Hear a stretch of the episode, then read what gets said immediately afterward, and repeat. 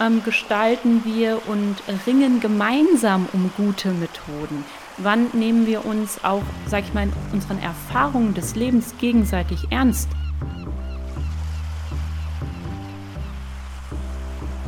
Der Glaube befreit aus Ängsten, aus Glaubenssätzen, aus gesellschaftlichen Strukturen.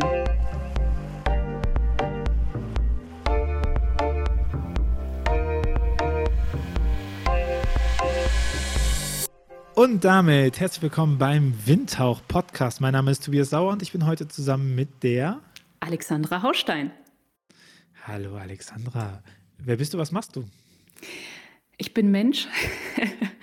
und ähm, ich äh, bin Pastoralreferentin im Bistum Mainz, derzeit als Dekanatsreferentin eingesetzt.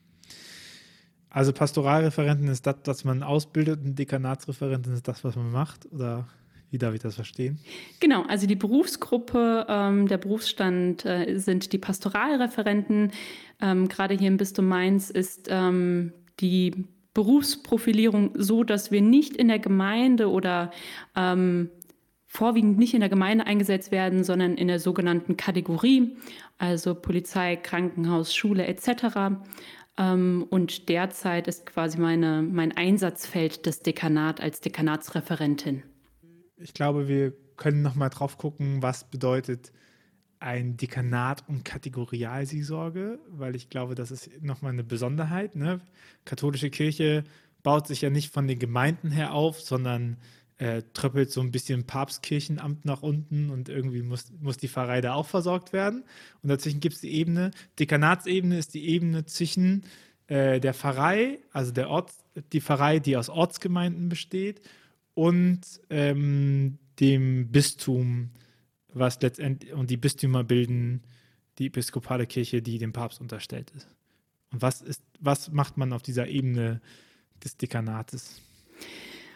Also das Dekanat äh, nennt sich auch eine Außenstelle des Bistums. Ähm, ich würde sagen, so verstehen wir uns in, unserem, in unserer Arbeit nicht. Ähm, ein Schwerpunkt ist die Vernetzung der Hauptamtlichen und zum Teil auch Ehrenamtlichen vor Ort. Das heißt, ähm, Treffen, Fortbildung, spirituelle Angebote für die SekretärInnen, ähm, für die pastoralen Mitarbeiter. Mh, und äh, die letzten zweieinhalb Jahre war mein zweiter und deutlicher Schwerpunkt der pastorale Weg im Bistum. Also die Frage nach, wie wollen wir Kirche 2030 sein und das hier gemeinsam mit den 15 Vereinen und viele, viele weitere Kirchorte, Kitas, Caritas, SKF ähm, auf den Weg zu bringen. Genau, und da war meine Rolle, Beteiligungsformate zu schaffen, ähm, erste Entscheidungen ähm, zu moderieren und Beschlüsse zu fassen. Ein spannender Prozess. Und du bist da jetzt so aus Selbstverständlichkeit drüber hinweggegangen, aber ich glaube, was ja schon nochmal spannend ist, ist ja zu sagen, woraus konstituiert sich Kirche und Kirche der Zukunft? Und in diesen Pastoralprozessen ist ja dieser Begriff der Kirche der Zukunft ja ganz oft inkludiert, zu sagen, man ist eben ein Netzwerk von verschiedenen kirchlichen AkteurInnen und dass eben der mhm. SKF, der mhm. Sozialdienst katholischer Frauen, der Kindergarten auf einmal neben der Gemeinde als eigenständiger, ich nenne es jetzt mal Kirchort wahrgenommen wird und das Netzwerk zu setzen? Also ich würde sagen, wir haben tatsächlich zwei Schätze gehoben in den letzten zwei Jahren. Das ist tatsächlich die Frage, dass wir ähm, Interviews ähm, online, aber auch tatsächlich die Menschen einfach per Brief angeschrieben haben. Also die Menschen zu fragen, ähm, was brauchen sie von Kirche und das, was sie bekommen, brauchen sie das überhaupt? Also tatsächlich ein echtes Interesse und auch eine Form von Beteiligung. Und das Zweite, das wir wirklich gehoben, ist, gehoben haben, was es vorher schon gab, aber was das ist, früher hat man ein starkes oder vielleicht immer noch ähm, Kirchturmgedanken gehabt. Das heißt, wenn wir von der Pfarrei XY gesprochen haben, dann haben wir an diese eine Kirche und vielleicht noch an den ähm, Pfarrer und ans Pfarrbüro gedacht.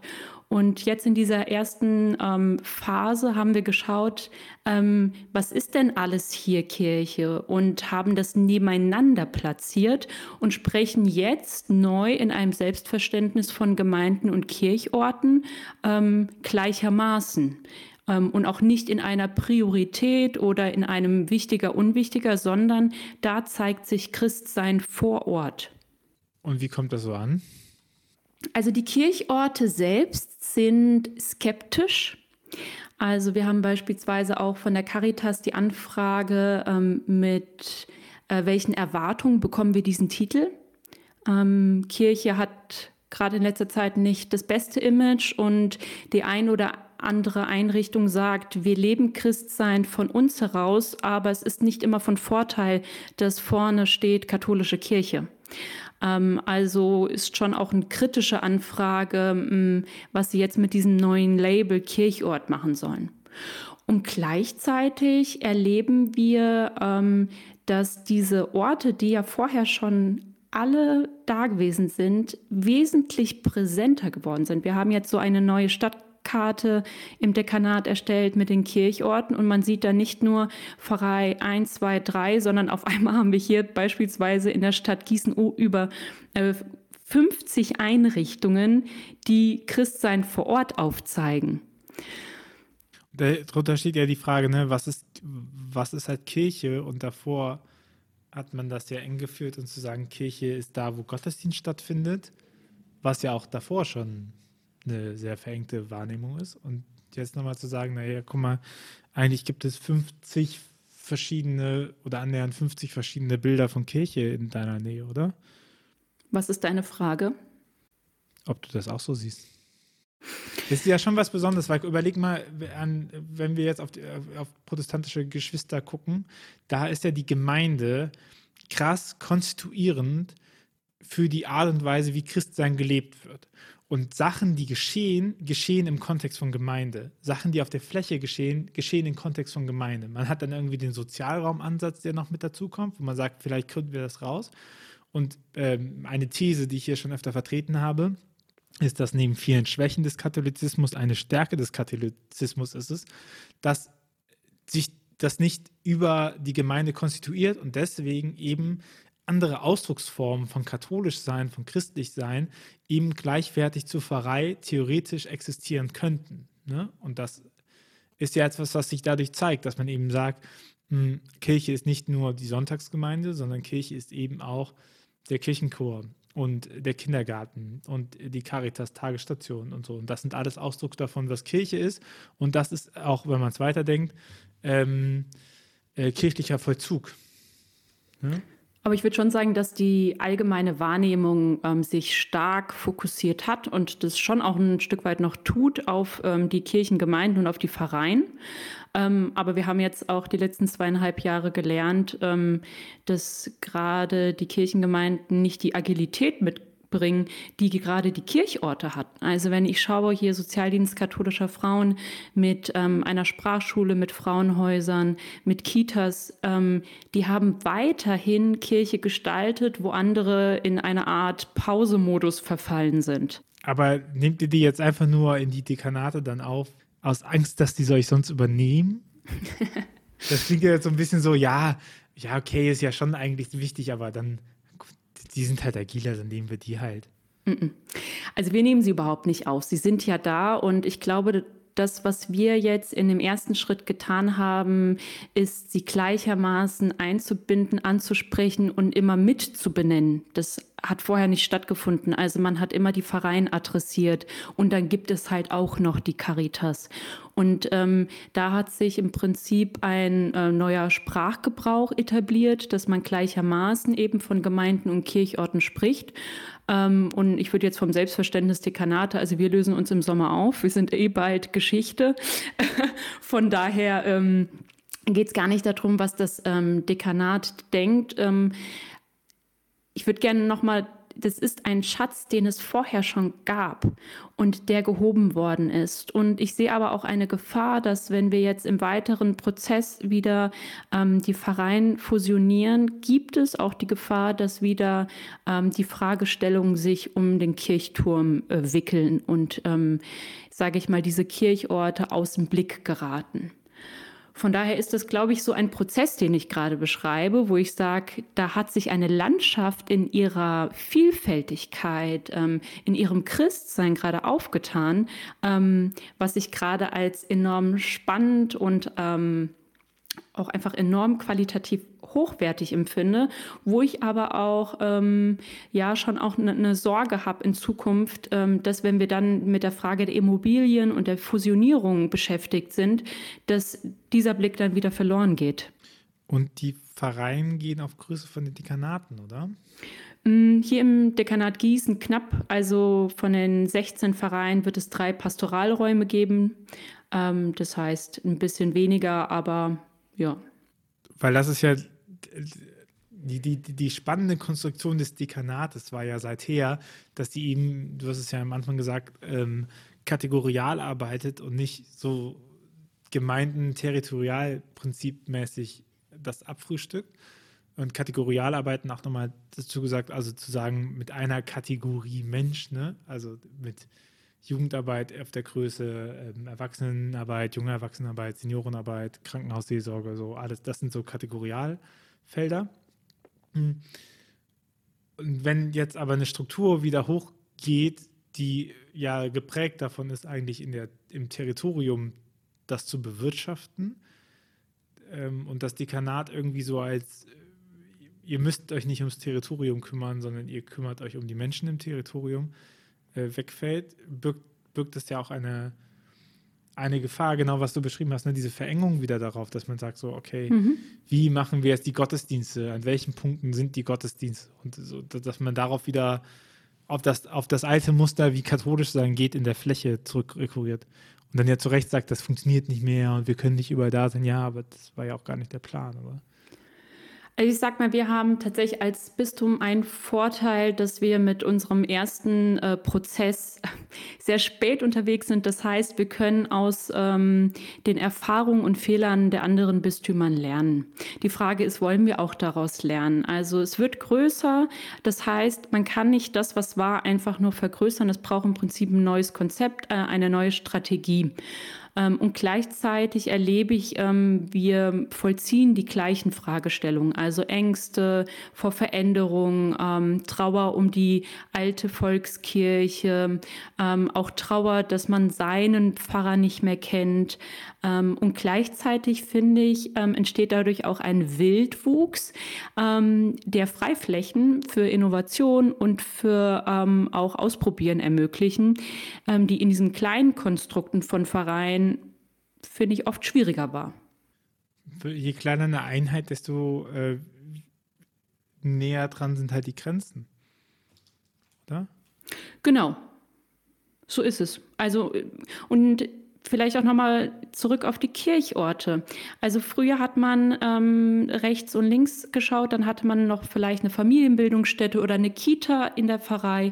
Und jetzt hat man mehrere Einrichtungen. Und jetzt ist tatsächlich die Frage, wie verstehen wir uns vor Ort als Kirche? Also wenn wir beispielsweise ähm, Einrichtungen der Caritas vor Ort haben oder auch ähm, die anderen Kategoriedienste, beispielsweise die Klinikseelsorge. Also gibt es sowas wie eine Vernetzung? Gibt es ein ähm, auch Miteinander? Oder hat man immer noch dieses Verständnis von, nein, das ist jetzt mein Bereich, da nimmt mir jemand etwas weg? Also das kennen wir leider aus dem Pastoralen auch, dass man ähm, beispielsweise ähm, keine Werbung für eine Veranstaltung äh, gemacht hat, weil man Angst hatte, die Jugend, die jungen Erwachsenen oder wer auch ah, immer rennen weg. Ihr könnt doch nicht, ihr könnt doch nicht Freitag, Freitag 18 Uhr machen, da haben wir traditionell unser Rosenkranzgebet, genau. was so richtig gut wird. Also, das ist jetzt so frech. Ein ja. Beispiel zum Beispiel, wir hatten ähm, erste Pfingsten ähm, in Corona hier auf der Kanatsebene ein Autokino-Gottesdienst in einem echten Autokino vorbereitet und es war unmöglich zu denken, dass zeitgleich die anderen Gottesdienste nicht stattfinden. Also statt zu sagen, da gibt es jetzt eine einmalige Chance mit ganz viel Ressourcen und äh, mit einem ganz neuen Angebot, hat man parallel, also im Umkreis von wenigen Kilometern, äh, fünf weitere Eucharistien gefeiert. Ja, das ist sehr avisant, also traurig auch ein bisschen. Ich meine, das ist ja genau diesen, diesen Punkt, den du beschrieben hast mit äh, Kirche, die auf Augenhöhe sind und dass man das so gehoben hat, dass man nochmal hm. klar macht, äh, die sind eigenständig wertvoll ohne von dem anderen abhängig zu sein. Ich kenne das ja so, dass die katholische öffentliche Bücherei und das Familienzentrum war alles der Pfarrei zugeordnet. Und das drückte sich dann aus, dass man dann, wenn die Pfarrei ein Fest hat, auch anwesend sein musste. So ein bisschen. Ne? Also das alles sich so, das ist ja dieses typische Bild der Pfarrgemeinde, dass die mhm. Pfarrei alles an gemeinschaftlichen Aktivitäten hat. Und jetzt zu sagen, nee, nee, die Familienbildungsstätte ist einzeln. Ne? Und die macht halt eigene Sachen. Und die, die Tagesklinik ist einzeln und die macht eigene Sachen. Und trotzdem sind sie Ausdruck von einer Art des Christseins. Und ich finde es äh, so bezeichnend, diesen Punkt. Eigentlich ist es nämlich eine ziemliche Selbstoffenbarung, wenn man sagt, ihr dürft das doch nicht machen, weil sonst nehmt ihr euch an dieser Stelle die Leute weg. A, zeigt es einfach eine maßlose Selbstüberschätzung, weil man ja denkt, damit wir haben schon alle Leute erreicht und wir müssen die jetzt einfach nur verteilen, auf welche Kirche die gehen. Also wir haben schon maximal alle erreicht und jetzt ähm, nehmt ihr uns von den maximal alle erreichten fünf Leute weg, weil die waren ja vorher schon da. Ähm, und B, auch so ein weniges Gefühl dafür, dass Leute da sind, weil Zeitform, Ort, Person und Thema passt. Mhm. wenn etwas davon eben nicht passt, kommen sie halt nicht. Und dann zu sagen, hey, wenn die nicht zu dir kommt, sondern jemand anderen, dann ist der andere besser und aber höchstwahrscheinlich kommen da andere Leute hin, weil Zeitform, Ort, Person und Thema anders ist als bei dir. Ne? Und dann zu merken, eigentlich, jedes neue Angebot sorgt eigentlich dafür, dass mehr Leute kommen, wenn man es schafft, Zeitform, Ort, Person und Thema halt auch variant, variabel zu halten. Ne? Wenn man aber natürlich fünf Familiengottesdienste sonntags um zehn anbietet, ja, dann ist es die Mobilitätsfrage, was bequemer ist, oder ist es die Personenfrage, wer es gerade macht.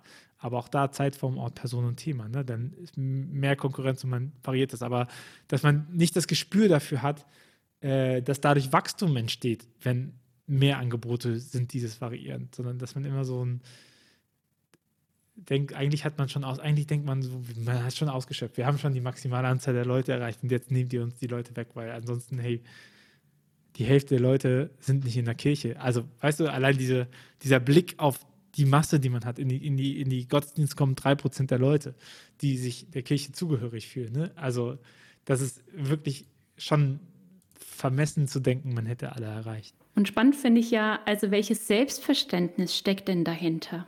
Also in all dem, was wir jetzt gerade beschreiben, also dieses Auf die Pfarrei hin. Ähm, ich finde das immer, ähm, ich weiß nicht, traurig oder lustig, wenn am Ende ähm, ein ähm, Pfarrer verabschiedet wird und es heißt, ja, er hat uns machen lassen. Also was sagt das, ähm, dass jemand da ähm, Freiheiten geschafft, geschaffen hat, dass man das sogar betonen muss, also dass man sich nicht auf Augenhöhe begegnet.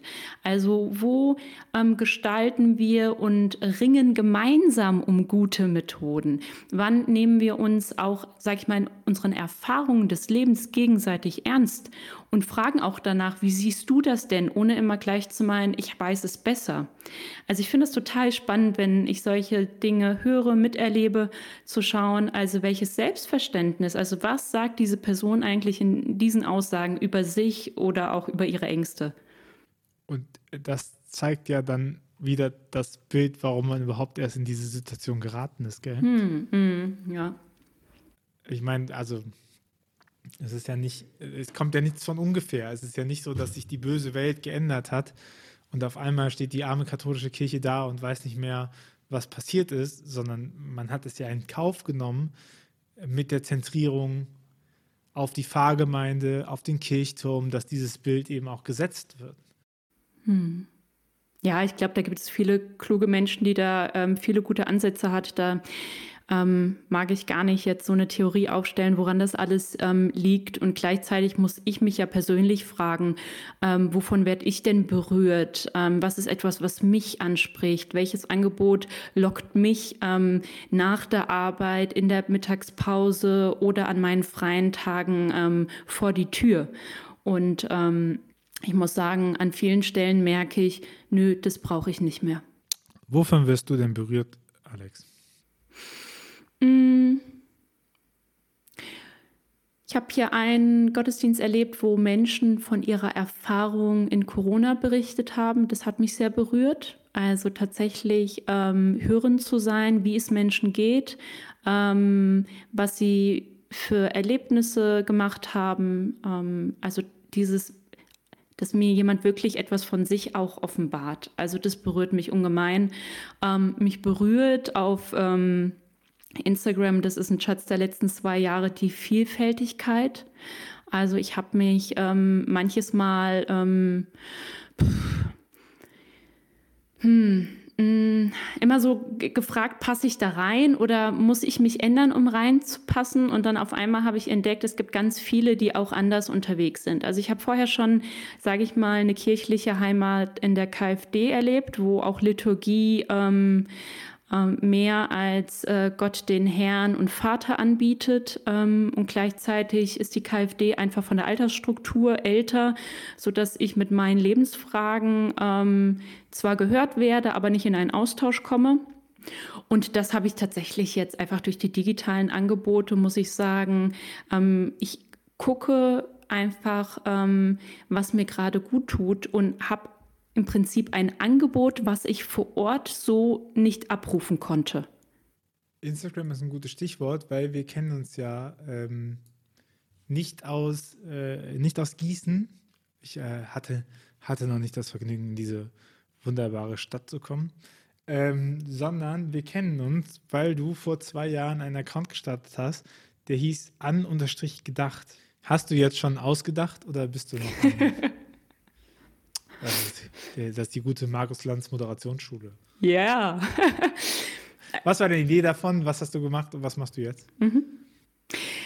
Also die Motivation war das Erleben, dass ähm, sich am Anfang der Pandemie ähm, katholisches Angebot in Stream von Eucharistiefeiern gezeigt hat und mich das ähm, vom Angebot, von der Qualität befremdet hat und auch der Gemeinschaftscharakter für mich nicht rübergekommen ist.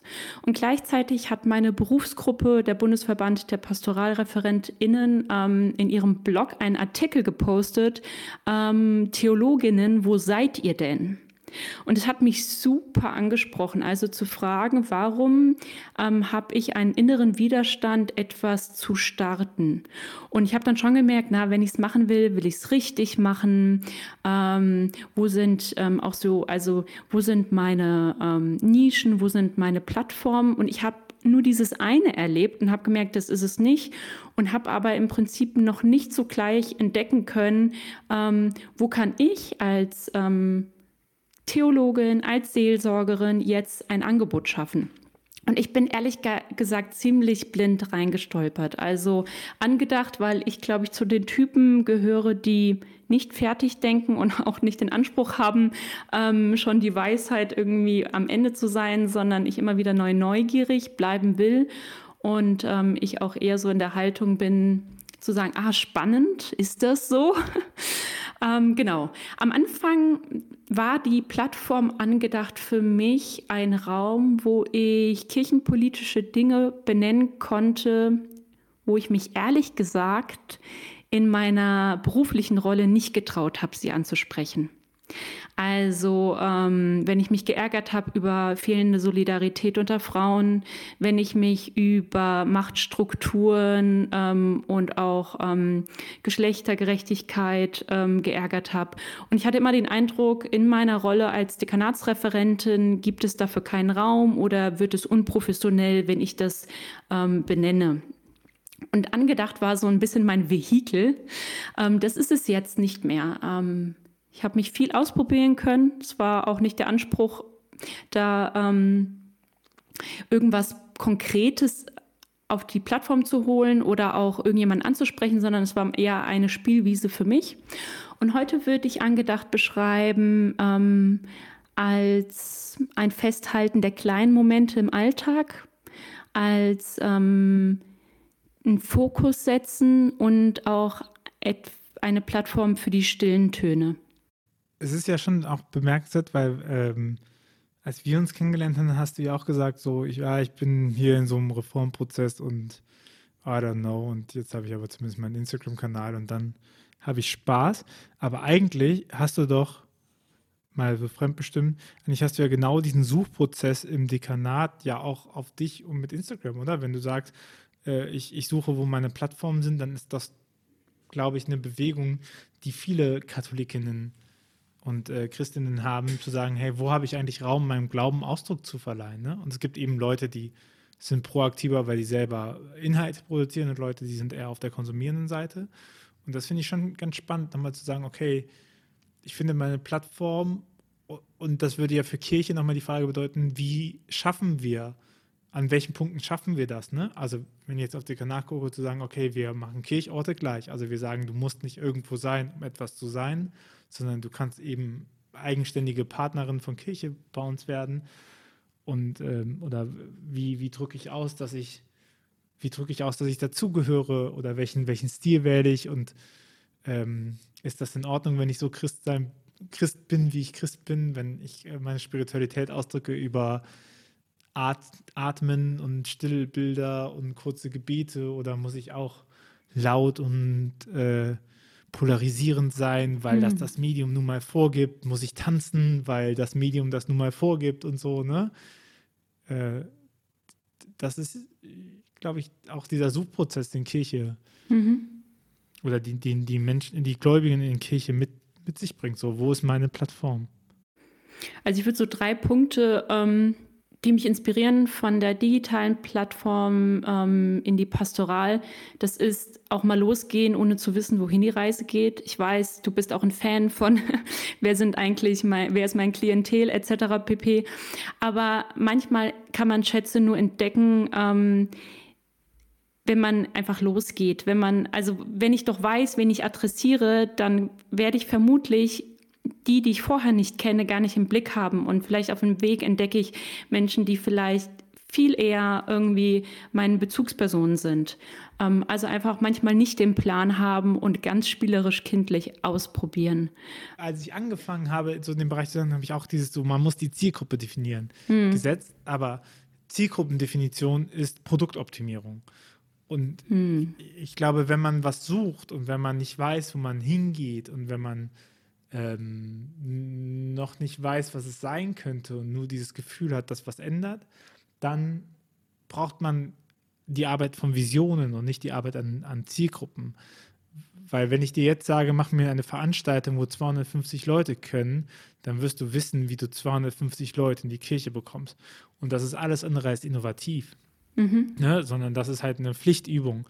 Aber zu sagen, wie, wie mobilisiere ich denn äh, Leute innerhalb meines Dekanates? Also wie sorge ich dafür, dass die sich selber ins Auto setzen und sich bewegen? Und zwar von Leuten, die ich noch nicht kenne. Und so. Und dafür braucht es halt die Suchbewegung. Und da habe ich im Moment noch keine Antwort drauf. So.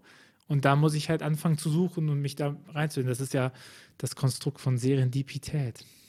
Yes. Naja, und du weißt und, und, du kennst auch nicht immer schon die Frage. Und das ist ja das Spannende, ne? Zu sagen. Und du darfst es auch nicht kennen, finde ich. Also mhm. das super, ich glaube, es ist super wichtig, dass man nicht sich zwingt dazu, das Ziel zu sehen, sondern dass man mhm. sich in dieser, genau. ähm, ja. ich weiß gerade gar nicht, was ich hier mache, äh, Stimmung fallen lassen muss. Absolut, absolut. Und ich finde, und das ist der zweite, das, mein zweites Learning würde sein, du darfst so richtig auf die Fa äh, Nase fallen. Es wird passieren, dass man Dinge ausprobiert und es gibt null Resonanz. Oder ähm, dass du denkst, das hat total Bock gemacht. Aber das war nicht das Thema der anderen. Und das fand ich auch total spannend. Also wir bauen ja in der Pastoral manchmal Projekte mit Konzepten und Ewigkeiten und dann muss das klappen. Und auch wenn es noch nicht richtig anläuft, dann hat man schon so viel investiert, dass man jetzt weiter investieren muss, weil man hat ja gegebenenfalls auch schon Geld reingesteckt. Und das fand ich im Digitalen auch total spannend, Dinge auszuprobieren und zu merken, hm, da gibt es keine Resonanz sich natürlich dann auch, also blöd wäre, das nicht als Learning zu nehmen, zu sagen, warum gab es vielleicht keine Resonanz? Ähm, ähm, war es zu wenig kommunikativ? Ist das nur mein Thema? Ähm, ich habe einmal auch einfach eine Information total schlecht platziert, dass ich gemerkt habe, die Leute haben diese Information gar nicht lesen können. Also auch daraus zu lernen. Aber das zum Beispiel habe ich in der Pastoral selten erlebt, dass man sagt, hm, okay, cool, hat Spaß gemacht. Tobi, das war jetzt aber nichts was machen wir jetzt? Und nicht zu sagen, oh, ich wollte und das ging nicht und jetzt bin ich ganz frustriert. Und lass es uns nochmal machen. aber andererseits, aber, aber auch, aber andererseits auch dieses, ähm, dass man auch darauf mehr nochmal guckt, was einem Spaß macht. Weil manche Sachen, mh, manche Sachen muss man ja auch nochmal fragen, was sind die Erfolgskriterien? Also ich denke zum Beispiel an deine 24-Stunden-Meditation in Advent, jeden, jedes Mal eine andere Stunde zu meditieren. Und ich glaube, du hattest jetzt, was ZuschauerInnenzahlen angeht, war okay. Mal mehr, mal weniger gut. Aber ich, ich glaube, ein Erfolgskriterium ist gar nicht, dass die Leute alle zugucken und das mitmachen, sondern dass diese Idee drinnen bleibt. Und dass die gesagt haben, ach guck mal, die war doch die, die das und das gemacht hat. Ne? Weil, ähm, weil der, der erste, der Berühmtheit hat was mit Bekanntheit zu tun. Und, und ich muss eine gewisse Berühmtheit haben, damit Leute mit mir in Kontakt kommen wollen. Ne? Und das vergisst halt Kirche auch ganz oft, dass die, die hat so automatische Kontaktkanäle wo sie dann noch darüber flucht, oh, schon wieder so viel Beerdigung, oh, die Firmlinge, oh, die wollen nur heiraten, weil das und das ist. Nicht, nicht in Mainz, in anderen Bistümern ist das so äh, und Landeskirchen. Und wo man da denkt so, ja, aber normalerweise würde sich halt jede Firma die Finger wund lecken, solche Kanäle zu haben, die automatisch Leads generieren, also automatisch Kontaktpunkte, die zu irgendeiner Form von Zusammenarbeit führen. Ne? Und äh, und wenn man das eben mal nicht hat und in anderen Gefilden darum geht, dann ist ja die Frage, wie, was merken sich Leute von mir? Und dann muss man wieder proaktiver werden und zu sagen, die merken sich die gute Idee. Ich bin diejenige, die hier 14 Stunden meditiert hat im Advent, ne?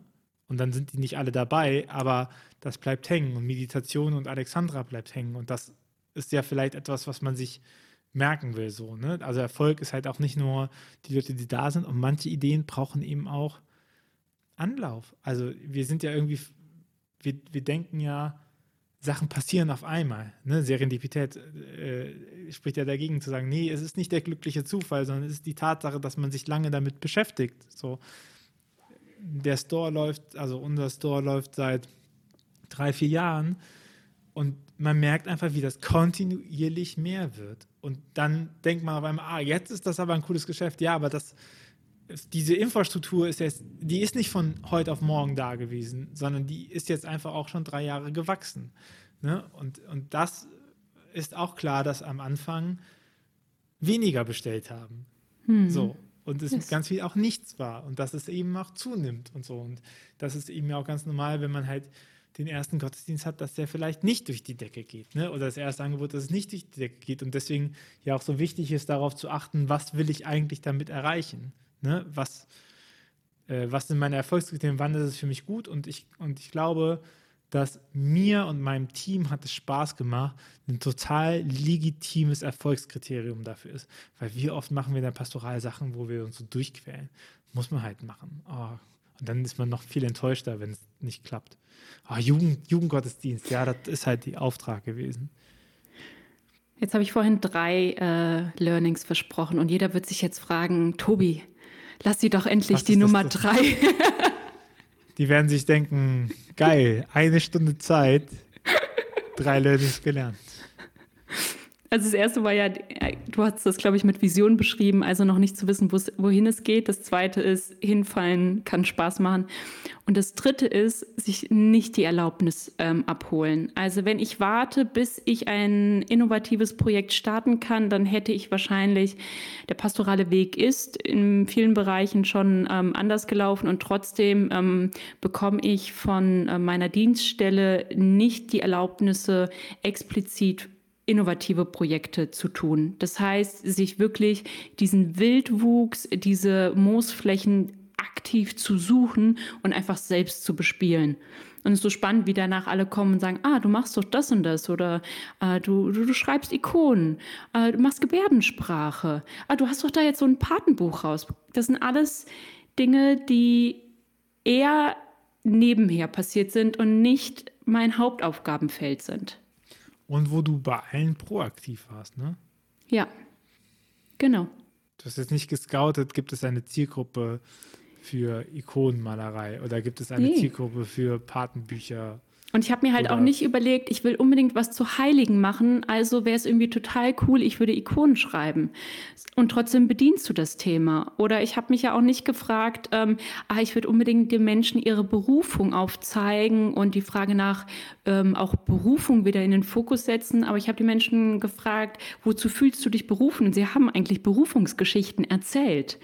Also auch da tatsächlich einfach danach zu fragen, was einen brennend selbst interessiert. Ja, und was einen Lust macht, ne? Was einen auch einfach Spaß macht, glaube ich.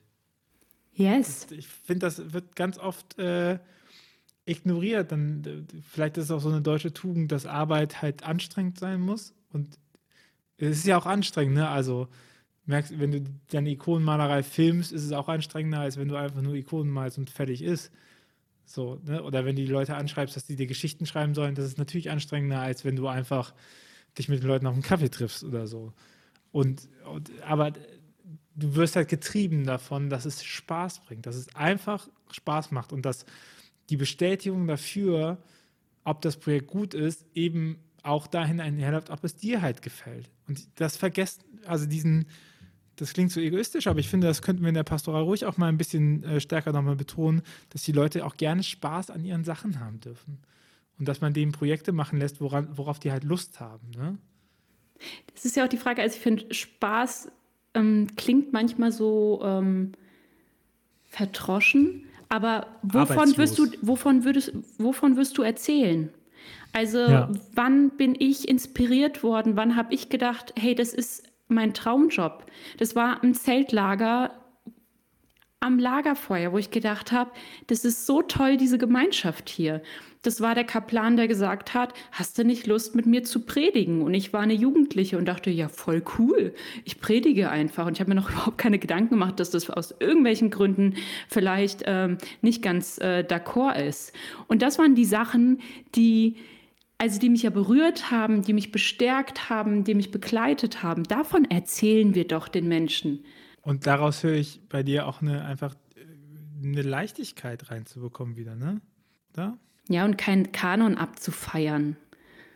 Ja, wenn du sagst, weißt du, weil wie oft sind wir in diesen, ja, aber das darf man jetzt doch nicht. Und ich denke mir ganz oft so, ja, wer verbietet es mir? Also ganz viele Sachen kannst du ja auch einfach machen. Ich weiß, als wir Dreifach Glauben gegründet hatten damals, da war, äh, da war die ganze Zeit, ja, und ökumenisch und so, und wie ist das denn? Und ich so, hä, wenn wir uns in den Raum setzen als Christen und Brot zusammen essen und dabei beten, wer soll das verhindern? Ich glaube, so, jetzt okay, sind wir gut katholisch, um zu überlegen, was wir alles nicht dürfen.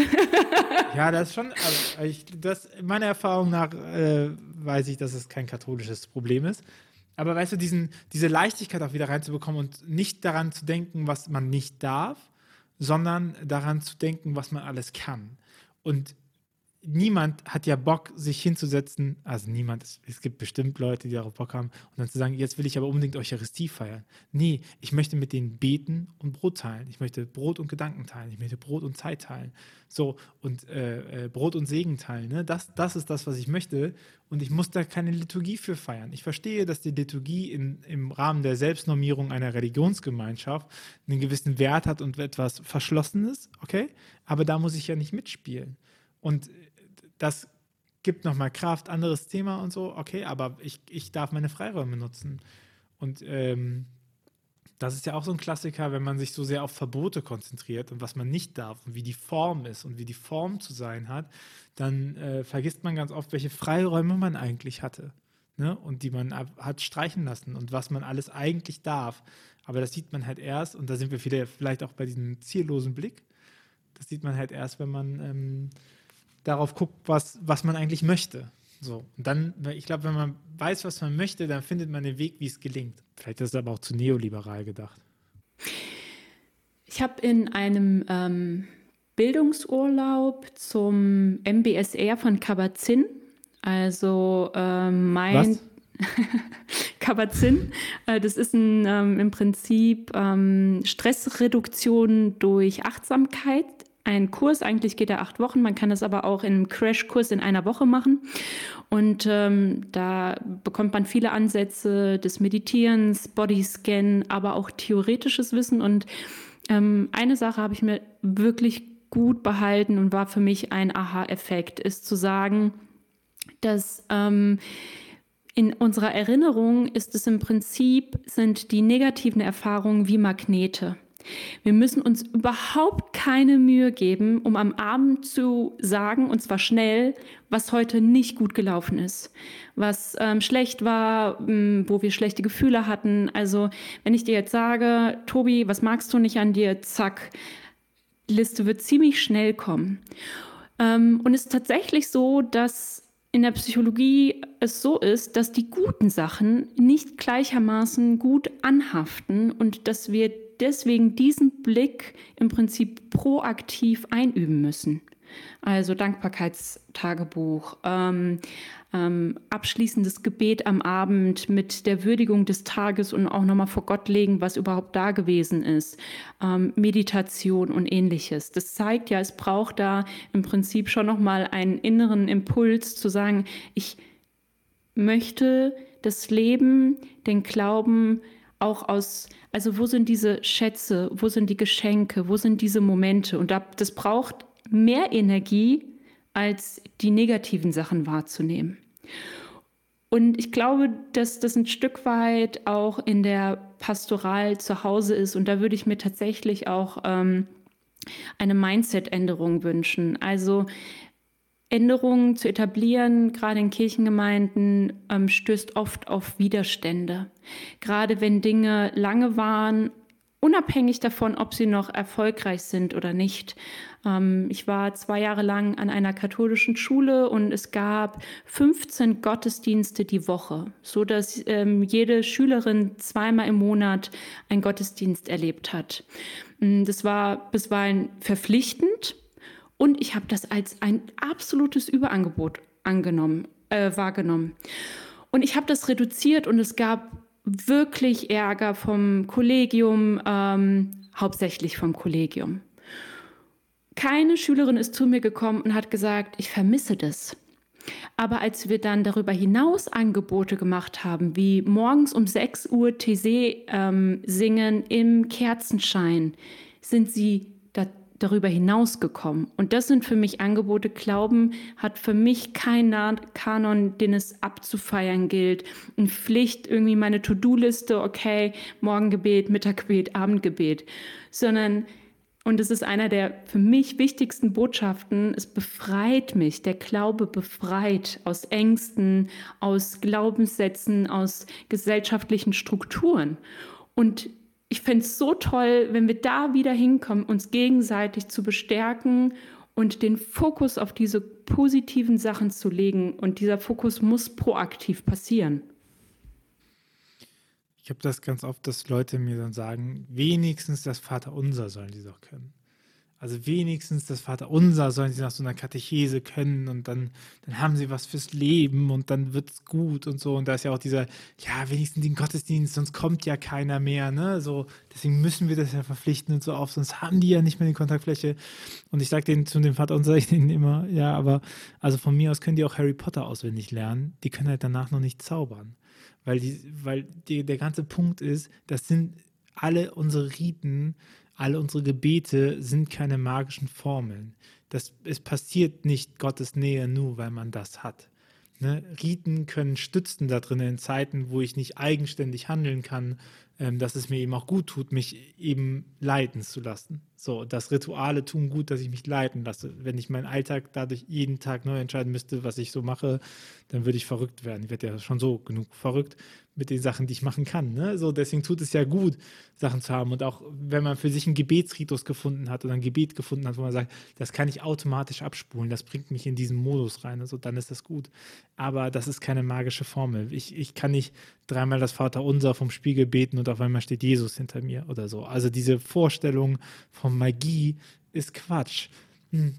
Und was ja noch dazu kommt, ist ja, dass, wenn ich dir auch frage, so, ey, wann habt ihr denn das Vaterunser auswendig gelernt? Wann war denn das? Und die meisten haben das Vaterunser nicht auswendig gelernt, weil sie nämlich, und das gibt ihnen ja dann Kraft, weil sie nämlich in Kontexten waren und Erfahrungen gemacht haben, die mit diesem Gebet verbunden sind. Und dadurch können die das. Oder so, und es gibt unterschiedliche Gebete, die unterschiedlichen Leuten halt wichtig sind und die halt bleiben.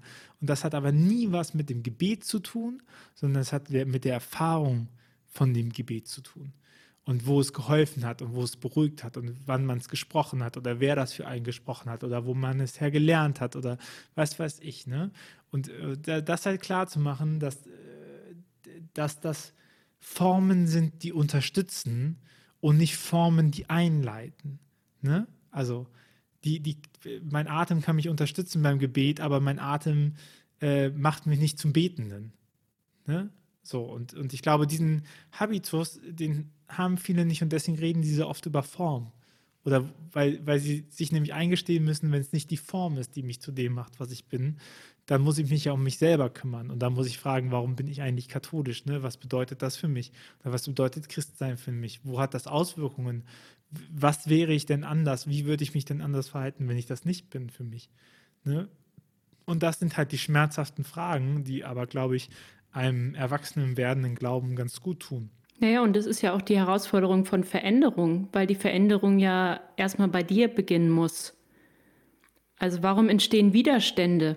Doch nicht, weil die neuesten Ideen verrückter sind, als sie es vor 50 Jahren waren, als Veränderung genauso dran war, sondern weil das bedeutet, dass auch ich mich wieder neu sortieren muss und vielleicht auch meine Kisten mal also meine Mindset-Kisten mal aufmachen muss und vielleicht auch das ein oder andere neu sortieren muss. Auch merken muss, okay, da bin ich auch, ähm, da bin ich auch in etwas reingetappt. Da war ich auch falsch unterwegs. Ja, aber das bedeutet halt, äh, sich einzugestehen, dass man Fehler macht. Was, was sehr Menschliches ist. Aber so wird das Schuldbekenntnis eben auch zu einer realen Herausforderung. Ja. Amen.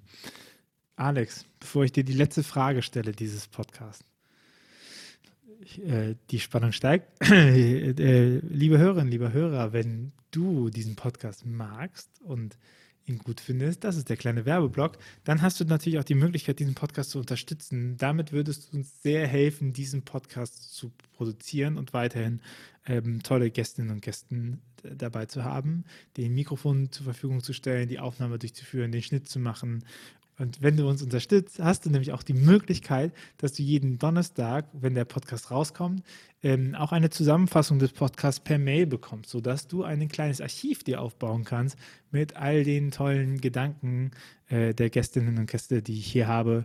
Ähm, und wenn du dich nochmal darüber informieren möchtest, wie funktioniert Freiheit im Glaube, kannst du dir diese äh, diesen Podcast nochmal durchlesen und wenn du dich interessierst zu YouTube und Kirche, kannst du den Podcast mit Lukas Chinke nochmal durchlesen. Und wenn du ähm, Mitglied wirst, hast du natürlich auch direkt über Steady die Möglichkeit, alle anderen davor gegangenen Podcast-Folgen, die Zusammenfassungen zu lesen. Mhm. Wenn du darauf Lust hast, äh, windhauch.ruach.jetzt slash support oder auf steadyhq.com slash windhauch findest du die Möglichkeit, äh, gib nur das, was du hast. Ähm, der Podcast bleibt weiterhin gratis und du kannst das natürlich auch so konsumieren. Wir freuen uns äh, über die, die supporten und äh, über dich. Und jetzt, Alex, die letzte Frage an dich. Was ist, was wünschst du dir von für eine Kirche der Zukunft? Also ich finde, wir müssen nutzen, was uns als Menschen geschenkt ist. Und ich würde mir total wünschen, dass wir sprachfähig werden in unseren Gefühlen, dass wir Zugänge wieder, also eine gute Verbindung zu uns kommen und auch zu unseren Bedürfnissen und dass wir so miteinander Menschsein auf Augenhöhe leben können. Ich glaube, dann sind wir Kirche. Amen. Dann danke ich dir für deine Zeit und deine Gedanken und den, den großen Bogen vom Dekanatsreferentin hin zu Achtsamkeit im Glauben. Äh, wer dich, dir folgen will, äh, an unterstrich gedacht auf Instagram. Und äh, dann bis zum nächsten Mal. Ciao. Tschüssi.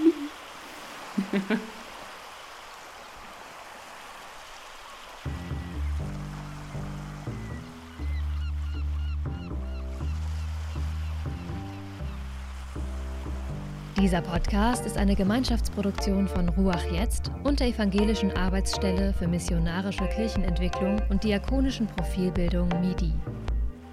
Produziert von Ruach Jetzt. Mehr Informationen findest du auf windhauch.ruach.jetzt.